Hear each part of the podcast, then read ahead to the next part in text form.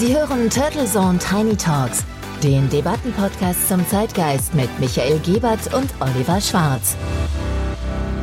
Guten Morgen und herzlich willkommen bei Turtle Zone Tiny Talks. Wir haben den 28. November. Und Sie hören die Episode 105 mit dem zweiten Teil unseres kleinen Specials zur Geschichte der Wirtschafts- und Finanzkriminalität von den alten Ägyptern bis hin zu Wirecard, FTX und Co. Oh, das wird spannend, das wird gut und es begrüßen Sie wieder am Mikrofon mein Moderationskollege Oliver Schwarz und mein geschätzter Co-Host Dr. Michael Gebert Servus Michael. Servus Oliver und natürlich wieder gleich zu Beginn der obligatorische Disclaimer. Oh ja, wenn in dieser Episode Stichworte wie Betrug, Unterschlagung, Korruption oder Bestechung fallen, liebe Hörerinnen und Hörer, dann zitieren wir lediglich Stimmen, Vorwürfe und Anklagepunkte.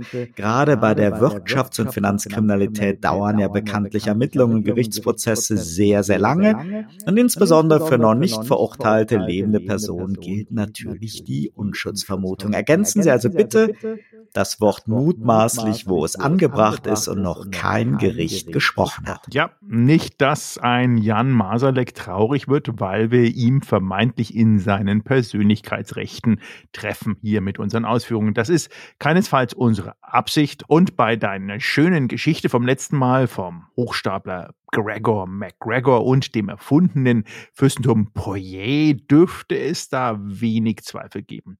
Wenn Sie, liebe Hörerinnen und Hörer, die letzte Episode verpasst haben, unbedingt nachhören, denn diese Episode baut ja darauf auf. Und diese Betrugsgeschichte, von der ich hier gerade spreche, hat es wirklich in sich. Ja, der Tisch ist reich gedeckt. Wir haben die Qual der Wahl. Michael, magst du mal in deiner Chronik der Betrugsfälle fortfahren? Ja, da gibt es wirklich wahnsinnig viel. Ich habe es mal versucht, ein bisschen zu strukturieren. Wir kamen ja anfänglich von der Idee Krypto. Das möchte ich ein bisschen ausholen. Warum jetzt Krypto? Krypto hat auch viel mit Finanz oder in dem Fall, wenn es um Betrug und Krypto geht, eigentlich immer mit Finanz zu tun. Und das Thema Finanzanlage, Betrug ist jetzt auch nicht neu. Der eine oder andere mag sich noch dran erinnern, an eine der großen Anlagebetrüger, die sogar Nomen est Omen, äh, der Name Ponzi und das Ding heißt ja auch Ponzi Scheme und da gab es sogar eine Person, der nannte sich mit Namen Charles Ponzi und der wurde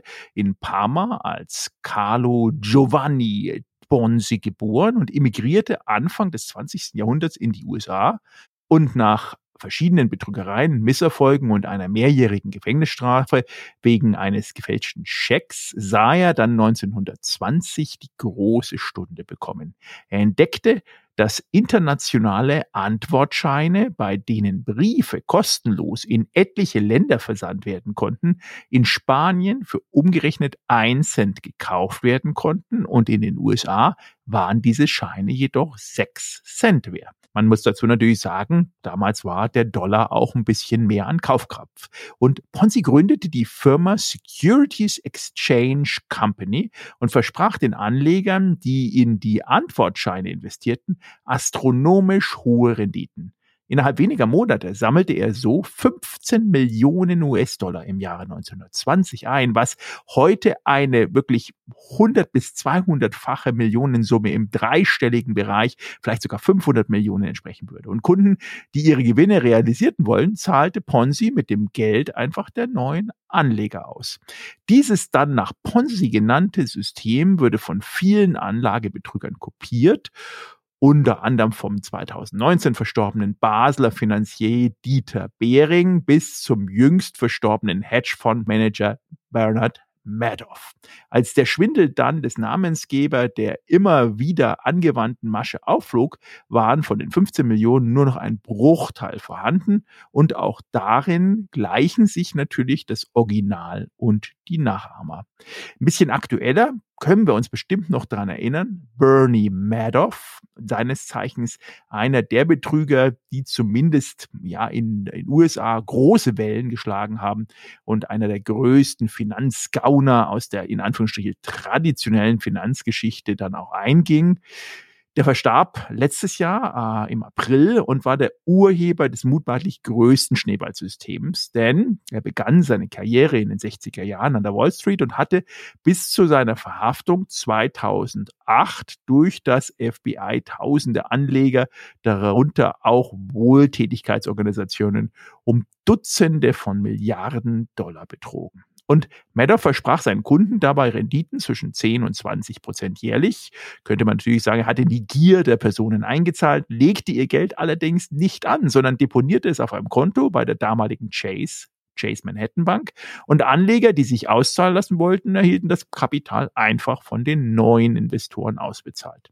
Madoff selber bezeichneten die Riten die entsprechenden Renditen als nichts Außergewöhnliches. Er schaffte es, das Vertrauen dann auch seiner Kunden zu kultivieren und eine Art Aura der Exklusivität zu erzeugen, indem er Interessenten auch abwies und einfach sagt, nee, für dich ist das nichts, das ist nur was für einen erlauchten Kreis. Und auch die Politik vertraute ihm damals. Über die Jahrtausendwende gehörte er sogar in dem Gremium dazu, dass die US-Regierung bei Fragen des Anlegerschutzes beriet. Also das muss man sich natürlich auf der Zunge zergehen lassen und trotz etlicher Hinweise über die Jahre auf Unregelmäßigkeiten deckten auch die Aufsichtsbehörden, die ja eigentlich genau das aufdecken sollten, Madoffs Gebaren dann erst 2008 auf, als das von Madoff geschaffene Kartenhaus im Zuge der Finanzkrise, das der Anlauf und dann auch entsprechend der Urheber war. Der Betrug war sozusagen eine wirklich eigene Geschichte, denn er gestand den Betrug dann seinen Söhnen, die ihn wiederum in Folge angezeigt haben. Also die Söhne selber wussten, zumindest ist das die offizielle Mutmaßung, nichts davon und er wurde zu gigantischen 150 Jahren Haft verurteilt und seine Versuche aus gesundheitlichen Gründen aus dem Gefängnis dann entlassen zu werden, wurde auch abgewiesen. Und diese ganzen ähm, Betrügereien erinnern natürlich dann auch, wenn jetzt äh, mal übersetzen in die Kryptoszene, an die vielen, vielen Betrügereien, die wir dort auch in den letzten Jahren gehört haben, nicht nur FTX. Eine der sozusagen bekannten auch ist die bulgarische OneCoin-Erfinderin. Die ist dann auch eine Art Medienstar geworden, beziehungsweise hat sich da auch hineinmanövriert. So ähnlich erinnert mich das an deinen Herrn McGregor. Da gab es dann auch entsprechende OneCoin-Events und auch Medien, die eingeladen wurden und es wurden Zeitungen verpasst. Und sie hat sich selber dann auch als Krypto-Königin. Ja, also es, es ähnelt sich immer wieder je dreister, je mehr man sich aus dem Fenster hängt, je mehr man sich selber ins Rampenlicht stellt, umso einfacher scheinen Betrügereien zu sein. Nach der Geschichte des von dir eben ja auch erwähnten falschen Fürsten Kasik Poyer von letzter Woche habe ich heute eine ähnlich interessante Geschichte von Victor Lustig ausgegraben, die durchaus auch so mit Jean-Paul Belmondo in der Hauptrolle als Gaunerkomödie hätte verfilmt werden können. Der Hochstapler war natürlich in Wirklichkeit ein skrupelloser Krimineller, der später das Vertrauen von El Capone in den USA fand und schließlich sogar in Alcatraz gelandet ist. Die Geschichte beginnt aber in Paris in den 20er Jahren des 20. Jahrhunderts. Viktor Lustig hat in der Tat mehrfach den Eiffelturm verkauft. Dazu muss man wissen, dass der Eiffelturm 1925 in keinem wirklich guten Zustand war und die Stadt Paris ernsthaft darüber nachdachte, wie man ihn irgendwie demontieren oder verwerten könnte. Der Betrüger wusste das, fälschte Dokumente des Postministeriums und machte sich mit Schrott- und Eisenhändlern bekannt, die er dann zu einer feierlichen Bieterrunde einlud. Auch er hatte sich die falsche Identität eines Grafen gegeben und zum Schein in einem Luxushotel in Paris einquartiert. Dort empfing er dann die interessierten Käufer, fuhr mit ihnen dann zum Eiffelturm, machte dort ganz offizielle Besichtigungstermine und verlangte dann Bestechungsgeld, um für sie den Zuschlag seitens der Stadt Paris zu arrangieren. Damit floh er dann nach Wien, kehrte jedoch bald nach Paris zurück und wiederholte seine Verkaufsaktivitäten. Angezeigt wurde er nämlich lange nicht, da es den Kaufleuten äußerst unangenehm war, wenn es herausgekommen wäre, dass sie Bestechungsgeld gezahlt hatten. Auch das kennen wir ja bis heute zigfach als Methode. Spannend und besonders ist die Geschichte des falschen Grafen Viktor Lustig, Zum einen natürlich wegen des Objekts der Begierde, dem Eiffelturm. Das erinnert an Dreistigkeit wirklich an einen Belmondo-Film, in dem der Gute ja mal die Insel Mont Saint-Michel an arglose Investoren verkaufen wollte. Und zum anderen an seine spätere kriminelle Karriere in den USA, wohin er ja dann fliehen musste. Dort lernte er, wie ich schon gesagt habe, El Capone kennen und versuchte dann auch diesen zu betrügen, schaffte es dann aber dessen Vertrauen zu gewinnen und stieg in Anführungszeichen zu einem der berüchtigsten und vielgesuchtesten Geldwäscher auf und landete, wie gesagt, später dann vor San Francisco auf Alcatraz. Ja, man sieht, es hat also immer anscheinend eben mit Gier zu tun und mit dem Geld und die Gier so zumindest mal die Einschätzung als Standpunkt hat sich da ein bisschen auch in das Herz nicht nur der Investoren, der Banken und Kryptoszene hineingefressen, denn früher gab es doch den Betrug nur so ein bisschen an den Rändern des Finanzgeschäfts und heute scheint diese rücksichtslose Jagd nach dem schnellen Geld die Kultur von Märkten, Banken und Krypto-Exchanges dann, dann doch entsprechend zu gestalten. Ich mag die Hörerinnen und Hörer noch mal kurz dran erinnern, es gab sowas wie Libor. Und wir können es zwar vielleicht nicht mehr hören, aber früher klang das Wort wie die Zauberformel aus der Finanzwelt, wie ein Märchen. Nur Spezialisten wussten, was sich dahinter verbirgt. Und längst vergessen dann auch natürlich ist der griechische Banker oder Bankier Minos Zombanakis, der 1969 die erste Libor-Anleihe und zwar an den damals, den damaligen Iran erfand. Und heute steht Libor oder Libor ähm, nur noch für den wohl größten Finanzbetrug der Geschichte. Dabei geht es um Hundertstel von Prozentpunkten. An diesen hängen dann Geschäfte in Beträgen mit 14 Nullen, die Hälfte des gigantischen weltweiten Derivatemarktes. Und dies ist der längste Hebel, der auf den Finanzmärkten aktuell immer noch zu finden ist. Schon eine Manipulation um wenige Hundertstel Prozente verschiebt Milliardenbeträge von und beispielsweise von Pensionskasten zu Hypothekenschuldnern hin und her. Und Zweifel, woran nicht alle Banken diese Referenzzinssätze für Interbankengeschäfte ehrlich meldeten, bestand dann auch schon seit längerem. Und vor der Finanzkrise fiel dann auf, dass die Libor-Sätze im Tagesverlauf kaum schwankten. Doch erst die Krise öffneten den Betrug dann Tür und Tor. Denn die Banken gaben einander kaum mehr Kredite und der Libor beruhte immer weniger auf den echten Geschäften und immer mehr auf hypothetischen Zinssätzen, zu denen die Banken nach eigenen Angaben hätten borgen können.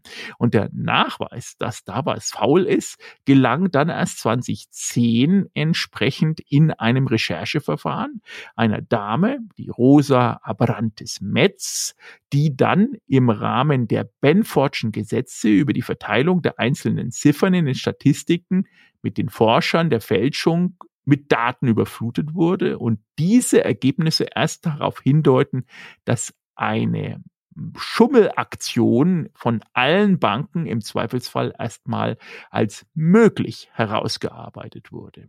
Also ob wir jetzt Cum-Cum-Geschäfte, Cum-Ex-Geschäfte, Libor-Geschäfte oder entsprechende andere Geschäfte sehen. Wir sehen in diesem Banking der Gegenwart und Vergangenheit und vielleicht auch Zukunft sind jetzt ähm, Skandale wie Leson Madoff oder Cavell oder Albumi sind zwar Einzelfiguren und die werden auch möglicherweise medial zelebriert. Allerdings neu scheint diese Gier und Rücksichtslosigkeit, die ähm, hier ein bisschen doch das Herz der Banken und der Märkte übernommen haben und auch getrieben von wahnwitzigen Boni und Abgangsentschädigungen in Anspruchnahme von Staatshilfen, Bailout, gepaart mit Arroganz und zuletzt dann auch natürlich solche Sachen wie die Libor-Schummelei, die dem Taten dann so eine Art Investmentkultur äh, verleihen. Und die Mentalität, bei diesen Investmentbankern ist ja auch die You Eat What You Kill Mentalität. In dieser Jäger- und Sammlergesellschaft tötet dann jedes Individuum oder Team für sich selbst. Und der Duft des monetären Blutes entfesselt hier anscheinend im Übertragenen sehr viele enorme individuelle Energien, die dann in Einzelpersonen, ob das FTX oder alles, was wir bis jetzt gehört haben, die Beteiligten vergessen lassen, was denn sie da mit sich ihre Umwelt und natürlich auch vielen anderen möglichen Opfern anstellen. Ja, und man muss ja auch ganz klar dazu sagen, dieses Bankensystem macht es ja ihren Eigengewächsen, diesen Betrügern, die ja aus dem System stammen, die ja jahrelang da mitverdient haben, machen es ja auch oftmals sehr, sehr einfach. Wenn wir wirklich diese Systeme haben, wo halt mit zig Nachkommastellen dann trotzdem computergesteuert Milliarden bewegt werden, da ist es auch sehr, sehr schwer, den Überblick zu behalten. Und das macht es natürlich dann auch wirklich sehr, sehr einfach an dieser Stelle anzusetzen. Es ist also jetzt ja kein Angriff von außen, sondern diese berühmten Betrüger, die du gerade auch aufgezählt hast, die waren ja Teil dieser Finanzwelt und haben dann nur irgendwann für sich entschieden, noch gieriger zu werden oder dieses System auszunutzen. Ja, absolut. Und es bezieht sich halt äh, natürlich, das, das liebe Geld ist sozusagen die globale äh, Schere, die das alle irgendwie auch als Klammer dann sieht. Aber gucken wir zurück, der eine oder andere mag sich noch daran erinnern, und ja war die Verurteilung jetzt erst vor ähm, zehn Tagen, am 19.11., wurde die Elizabeth Holmes, die damals Terranos gegründet hat. Eines dieser aufsteigenden, ja, ah, ja, die war mich, ja, äh, ja, sozusagen, ist jetzt sogar ähm, schwanger gewesen und ähm, ist jetzt als schwangere äh, Frau trotzdem dann zu elf Jahren Haft verurteilt worden. Wie sich das dann in der Realität wirklich auch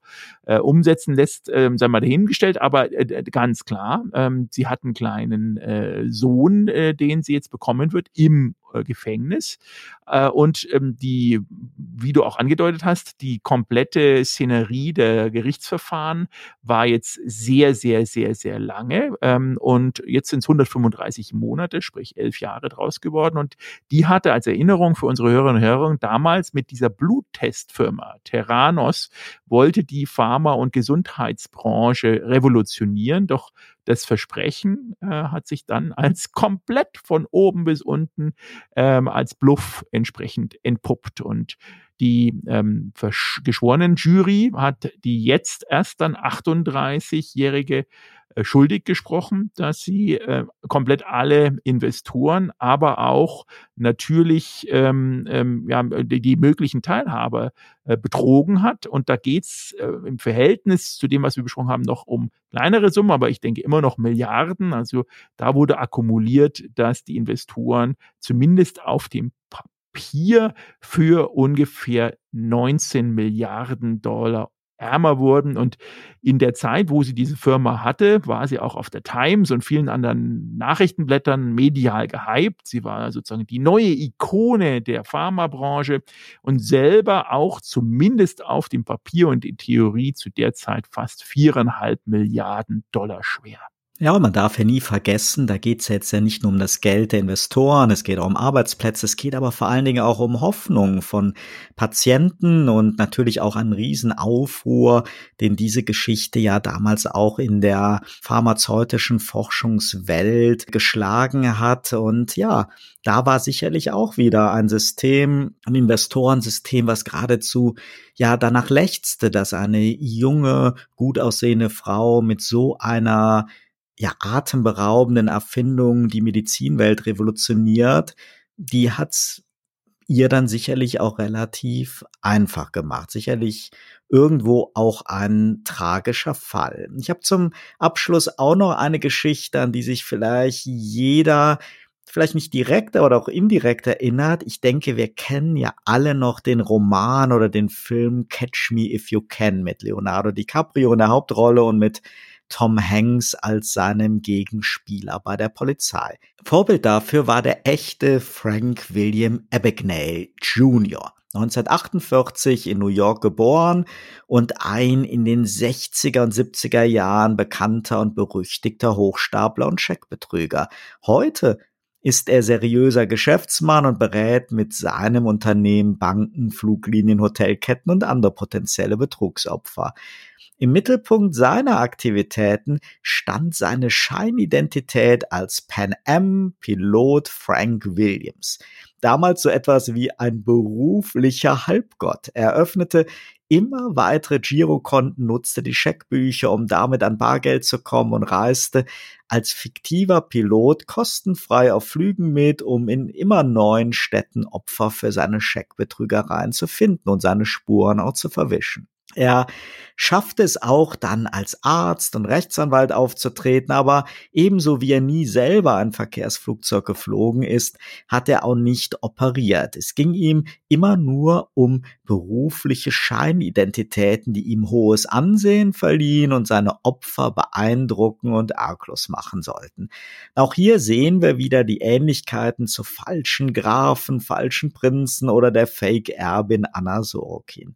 Abagnale hat im Gegensatz zu vielen anderen Hochstaplern, über die wir jetzt heute und vor einer Woche gesprochen haben, die Kurve bekommen, indem er dann nach seiner Verurteilung zu einer langen Haftstrafe doch mit dem FBI kooperiert hat und später anerkannter Sachverständiger und Berater wurde. Auf ihn trifft sicher am ehesten der Begriff Gentleman Gauner zu, da soweit bekannt zumindest keine Opfer gesundheitlich zu Schaden gekommen sind. Trotzdem war auch bei ihm da schon sehr früh eine kriminelle Energie, die man wirklich nicht romantisieren sollte, denn später kam dann heraus, dass er schon als Kind Schecks seines Vaters geklaut haben soll, um diese zu Geld zu machen. Als dann das Geschäft seines Vaters anschließend pleite ging, hat er ihm wiederum ein letztes Scheckbuch geklaut und ist damit dann als ganz junger Glücksritter losgezogen. Wahnsinn, also es liegt anscheinend dann auch wirklich in den Genen. Aber damit beschließen wir dann heute unsere kleine, feine Episodenrundschau und unseren Reigen der großen Wirtschafts-, Finanz- und Trickbetrüger. Und bitte fühlen Sie sich nicht motiviert, selbst wenn wir gemeinhin dazu neigen, die Betrüger so im großen Stil, anschließend sogar mit Hollywood-Filmen als Art Gentleman Gauner noch zu verewigen oder Netflix-Serien zu drehen. Die betroffenen Opfer sehen dies vermutlich anders und jeder von uns ist immer wirklich nur einen kleinen Schritt davon entfernt, Opfer zu werden. Ehrlich wert am längsten, sagt der Volksmund, und vermutlich ist da was dran. Denn in der Regel ist ja jede der von uns in den letzten beiden Episoden geschilderten Betrügereien und Betrugssysteme irgendwann implodiert. Ja, das Internet hat zumindest die Betrügerei nicht erst hervorgebracht, wie wir gelernt haben, aber natürlich eröffnet es wiederum ganz neue Möglichkeiten, Opfer zu finden, einzulullen und auf seine Seite über Affiliateship zu ziehen. Denn die Betrüger dahinter leben sehr, sehr real und die Einschätzung, wie die Realität dann wirklich auch real ist, wird immer schwieriger. Ist es das richtige Haus? Ist es das wirklich echte Haus, der Wagen etc. etc. Und für den ganz großen Deal brauchen Sie ja auch immer noch die Chutzpe für den großen physischen Auftritt. Und die Flucht vor den Strafverfolgungsbehörden und der Aufenthalt in Alcatraz oder anderen einheimeligen Gefängnissen erfolgt auch nicht virtuell. Noch nicht. Mal sehen, was das Metaverse uns da noch bringt. Die nächste Woche bringt uns in jedem Fall weiter Fußball aus Katar und am nächsten Montag eine neue Episode der Turtle Zone Tiny Talks. Ja, auf friedliche und schöne Spiele bleiben Sie auf jeden Fall dran und schalten Sie dann wieder ein. Wir auf jeden Fall freuen uns auf Sie. Turtle Zone Tiny Talks, der Debattenpodcast mit Michael Gebert und Oliver Schwarz. Immer zum Wochenstart auf allen Podcast-Plattformen und auf turtlezone.de.